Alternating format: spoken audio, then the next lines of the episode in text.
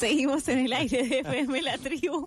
Atragantades con facturas que nos trajo el señor Rubén Pineda. Hola, Isbecho, ¿cómo Hola, estás? Benchito. Buenas tardes, buenas tardes a los oyentes. Espero que también estén consumiendo facturas Sí. en esta tarde hermosa. Como Harinas. hace Dame mucho todas no las había. harinas. Sí, pero además el dulzor, el solcito, ojalá la gente ponga la radio en la vereda y tome mate en la calle. Qué hermoso. Hermosa imagen, Bencho. Qué Hermosas hermosa costumbres, imagen. sí, que ojalá no se pierdan más, ¿no? Eh, No sé si siguen muy arraigadas, al menos en Capital Federal, difícil de encontrarse con esa escena. Sí. Tal vez en algún Claro. pueblo donde los vecinos se conocen. No, te quiero pensar que lo, pero bueno, ¿qué decirte? No, vienen de darme un par de palos terribles. Entonces, todo bien, no hay problema. Eh, hoy la columna, yo eh, no, no hice columna nunca en noviembre, eh, lo que Ah, ¿no? es una Mira, curiosidad dato- y es dato bastante curioso. interesante, sí. Hay algunas ausencias en el- los años Sobre anteriores. todo porque el año anterior más que ausencias y bueno, también porque en los cronogramas a veces no da, los columnistas si son cuatro o cinco, se corre uno, bueno, eh, pasan un millón de cosas, además de obviamente los feriados, pero en, en todo caso en noviembre no hicimos columna y noviembre eh, es un mes sencillo interesante, bastante interesante. Eh, y vamos a hacer varios ejercicios demográficos e historiográficos Apa. el día de hoy.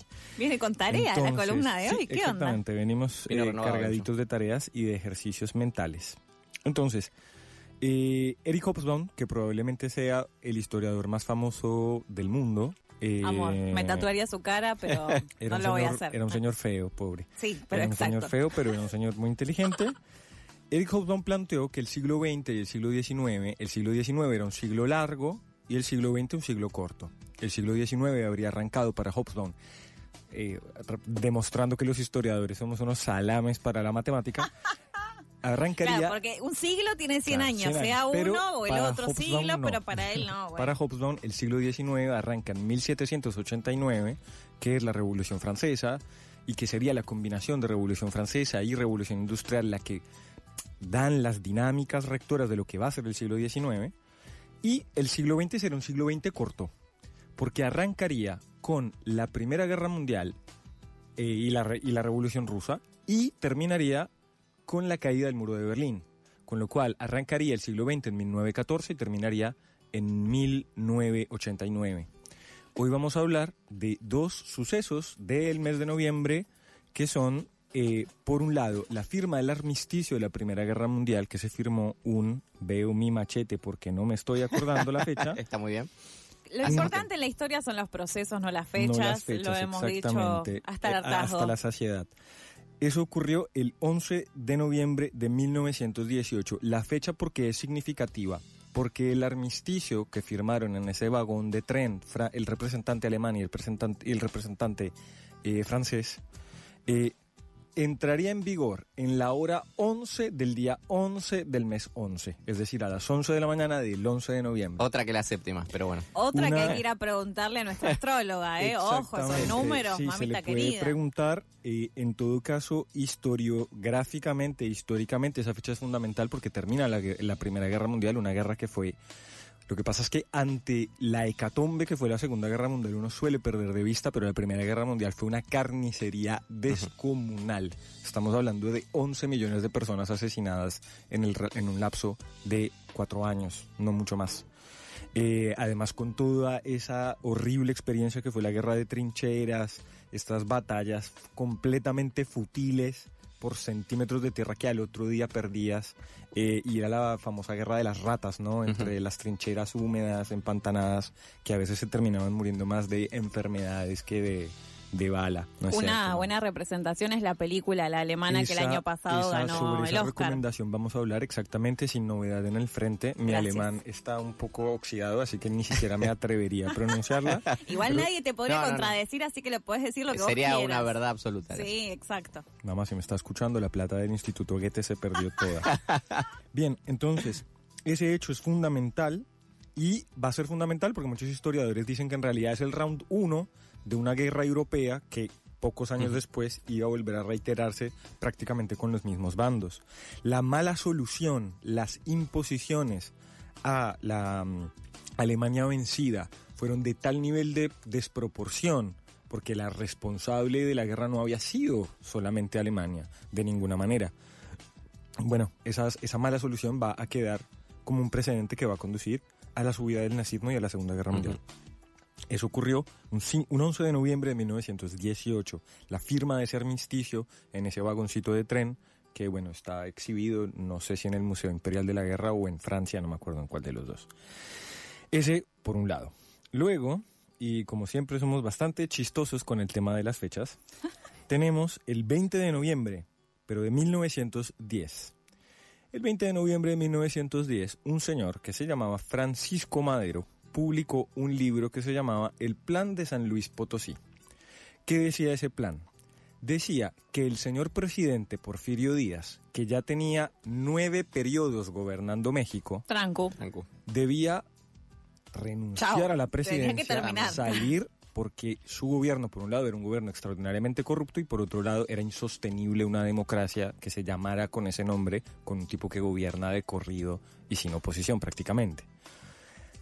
Esa publicación de ese panfleto va a iniciar el proceso político que nosotros conocemos como la Revolución Mexicana. Es un proceso político extraordinariamente complicado, tiene varias etapas, eh, no me podría detener en todos los detalles de esta revolución, pero me interesa sobre todo las imágenes que quedan para nuestros oyentes si estamos hablando de ese señor con ese enorme sombrero, con las cartucheras de balas a los costados. Estamos hablando de los revolucionarios mexicanos. Una experiencia revolucionaria que por otro lado fue absolutamente innovadora en el continente, que todavía cuesta mucho develarla qué significó para, el- para todo el continente en términos eh, políticos, pero podríamos decir sí que fue una muestra, digamos, de qué pasa cuando se hacen revoluciones populares en un contexto de un país subdesarrollado y de países, digamos, eh, o en vías de desarrollo, como se dice más elegantemente hoy en día. En todo caso, sí, es- Esta definición te va a traer problemas Sí. con gente amiga nuestra, ya te lo digo. Ya hay mensajes, ya. Ya, hay, Ya está ya hay quilombo, ya hay un corte acá hay en Lambaré. quilombo, sin dudamente, seguro que están haciendo un piquete en Lambaré eh, y a punto de tomarse por las armas la radio. Cochi cierra la puerta. Eh, en cualquier caso, bueno, la Revolución Mexicana es fundamental. No me daría una vida además para darles recomendaciones al respecto porque hay muchas buenas películas. México tiene una poderosa industria cultural eh, que ha producido muchas buenas películas al respecto. Eh, hay una muy famosa que eh, intentó hacerse con por este famoso director ruso Sergei Eisenstein eh, sobre la Revolución Rusa y esa película sobre la Revolución Mexicana, perdón, un tipo que había filmado sobre la Revolución Rusa quiso hacer una sobre la Revolución Mexicana. Era fan de las revoluciones, Sí, sí, déjalo en paz. Por supuesto, era fan de. No, lo, lo recontrabancamos, pero la película nunca llegó a término eh, porque tuvo muchos problemas en la producción. Bueno, fue. En un el poco- idioma seguro que no estaba Claro. ahí Eh, pudiendo la traducción ahí no conectar estaba. bien. Ahora, ejercicio demográfico. Uy, uy. ¿Quiénes de los que están acá en nuestro estudio? O sea, Cochito no claro. cuenta. Cocho, por supuesto, que cuenta Ah. también. eh, son ¿Viste? bebés. Mira, me puso cara de que quería zafar del ejercicio. No está Yo no. son bebés del mundo de la Guerra Fría. ¿Quiénes vivían cuando todavía existía la Guerra Fría? Yo no, mi Yo no. ciela. Qué bueno, qué bueno. Yo que no. Señor Tincho, yo venía haciendo el ejercicio mental solo en el Cochito no, subte, ¿eh? En el colectivo y decía seguro que lo- los únicos dos boludos que vamos Me- a hacer bebés de la, de la Guerra Fría somos Claro. Tincho y yo. Sí, claro que sí. Hice zafar y no me dejaron. Pues bien, ¿De dónde? eh, el evento que cierra el siglo XX corto de Hobsbawm es la caída del muro de Berlín. La disolación de la Unión Soviética y del bloque socialista en general no se explica por la caída del muro de Berlín, porque el mu- un muro no tumba un bloque geopolítico que gobernó Es 70 la, años. la metáfora. Ah, no, no era así. No, pero sí va a ser uno de esos sucesos Un hito. Claro, pero además que efectivamente desencadenan procesos políticos. Y lo gracioso es que la caída del muro de Berlín fue casi un accidente, un problema de comunicación, para que los oyentes sepan lo importante que es la buena comunicación. En Imagínense, ya habían protestas, por supuesto, en Polonia, en Hungría, ya en los bloques, en los países del ex bloque eh, socialista ya habían empezado, digamos, la disgregación, la dispersión, pero en la eh, Alemania separada, co- saben los oyentes, después de la Segunda Guerra Mundial, Alemania queda dividida en dos partes, una parte soviética, apoyada por la Unión Oriental y Soviética, otra occidental. parte Exacto. occidental, capitalista, etcétera. Pero la ciudad de Berlín, que queda completamente en la parte oriental, es también dividida a su vez. El muro de Berlín uno se lo imagina como un muro que atraviesa un mapa en dos, pero en realidad era un círculo, era un perímetro que rodeaba una ciudad. Entonces, para salir y entrar de Berlín, tú tenías que salir sí o sí a la Alemania oriental. Ahora, durante ese proceso de disgregación del bloque socialista, a la vista de que ya no había mucha vuelta atrás, los líderes de la Alemania democrática, la Alemania oriental, empiezan a decir, bien, más vale que empecemos a diseñar desde ya un plan concreto de operaciones para que en los pasos fronterizos se flexibilice la entrada y la salida de personas tanto a un lado como al otro de la Berlín Oriental. Ahora, ese plan, digamos que estaba para el 6 de noviembre. El 5 de noviembre a la noche, el encargado de dar a conocer este plan por medios de comunicación dice, bueno, tenemos este plan en el que aquí en más las personas que entran de un lado al otro ya no tienen que pasar tantos requisitos con que pasen su pasaporte, como, como si Sí, estuviera más explicando una medida. ¿sí? el problema es que un periodista le pregunta, bien, ¿desde qué momento empieza a ejercer esa nueva normativa? El Desde tipo se le dijo. pierde el papel en el que tenía no te anotado eso que era a las, digamos, en este momento no me acuerdo, pero digamos, a la a una de la hora, tarde claro. de, eh, dentro de dos días. Y el tipo dice una famosa Improvisó. frase ya que dice, por lo que a mí respecta, desde ya. No, Y quedó. Esto Pegó. Se cumple pudrió todo. desde ya. Y se pudrió todo. La gente empezó a llegar a todos los puestos fronterizos de la Alemania, de la Ah, Alemania. Con occidental. a decir, martillos a bajarla del muro, claro. ya, no, levanten la, levanten la reja y en ese momento obviamente ningún guardia tenía preparado absolutamente nada, simplemente dijeron, son millones de personas en la calle pidiendo pasar, medio que ya fue. La caída del muro de Berlín fue un accidente de comunicación, fundamentalmente. Obviamente esto tenía un proceso atrás mucho más complicado. El muro de Berlín marcaba en alguna medida la frontera de cómo había regido el mundo geopolíticamente durante 70 años. Cambió completamente y afectó nuestra vida como latinoamericanos especialmente, lo hemos dicho muchas veces acá. La Guerra Fría fue fría en Europa, pero en América Latina fue una guerra caliente con Mm. muertos, Sí. con persecución ideológica, etcétera, etcétera. Ahora, eso pasó un 6 de noviembre casi por error. Eh, y bueno, eso eran las temitas que tenía para hoy. Eh, recomendaciones sobre la eh, Revolución Mexicana. Bueno, no me daría una vida la cantidad de música. Escuchen corridos mexicanos. Gente, por favor, yo sé que el argentino no es dilecto de esta música, pero ¿Qué, escúchenla. qué es esta música? A ver, describinos. La, m- los funk? corridos revolucionarios, no. La música ranchera, que se suele llamar ranchera, tiene un origen que es el corrido, que son cantadas mm, eh, populares en décima, con música de guitarras y trompetas, que cuentan los hechos de la revolución.